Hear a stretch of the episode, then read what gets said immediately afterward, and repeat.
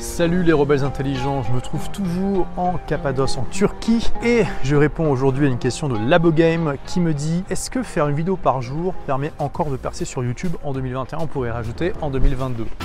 Alors, c'est une très très bonne question. C'est clair que euh, personnellement, avoir fait trois défis de 365 jours pendant lesquels je publiais une vidéo par jour sur ma chaîne, ça a vraiment aidé la chaîne à atteindre euh, le niveau qu'elle a aujourd'hui avec plus de 260 000 abonnés. Même si, comme euh, à peu près tous les infopreneurs, j'ai un mauvais ratio entre le nombre d'abonnés et le nombre de vues. J'en ai déjà parlé plusieurs fois de pourquoi, donc je ne vais pas revenir sur le sujet. En tout cas, les deux premiers défis, en plus le premier a duré 465 jours. On est passé, je sais plus, de 2000 abonnés à quelque chose comme je me rappelle plus exactement, peut-être 20 000.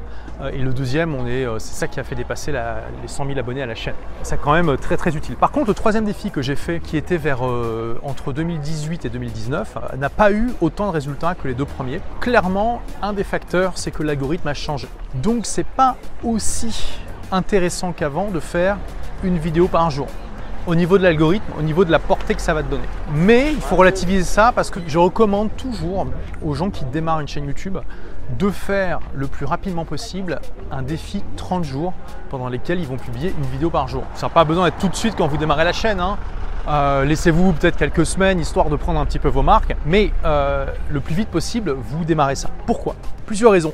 La première, c'est que ça va euh, vraiment vous permettre de gagner en compétences très très très très rapidement sur la création de vidéos. Vous allez euh, être beaucoup plus à l'aise, vous allez perdre en timidité, vous allez gagner en assurance, vous allez repérer du coup plus facilement des thèmes qui parlent à votre audience, etc. etc.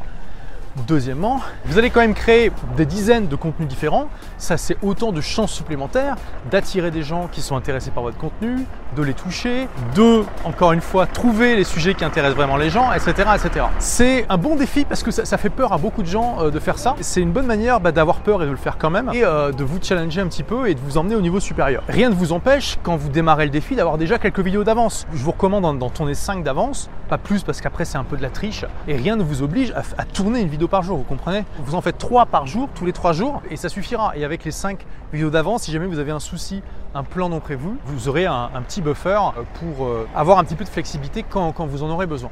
Après, il faut pas vous attendre à ce que voilà, votre chaîne elle atteigne 2000 euh, abonnez ou 10 000 euh, comme ça, juste avec 30 vidéos. C'est une aventure de longue haleine et il faut, dans le YouTube game, être persistant.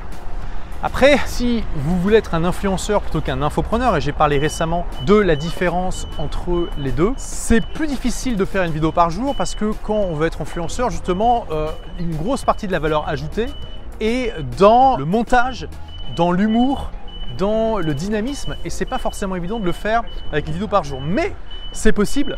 Je pense notamment à Kazi Nestat qui euh, l'a prouvé il y a déjà un moment, qui a fait pendant très très longtemps aussi une vidéo par jour qui était extrêmement chiadée. En plus, il tournait tout, il montait tout lui-même.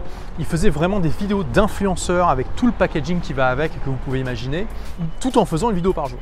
Donc c'est un défi peut-être un peu plus difficile à relever si vous êtes influenceur plutôt qu'infopreneur, mais c'est aussi quelque chose de possible et c'est quelque chose que je vous encourage à faire. Ensuite, une fois que vous avez fait ce défi, si vous sentez que vous pouvez continuer, continuer, mais revenez à un rythme plus raisonnable, peut-être une vidéo par semaine par exemple.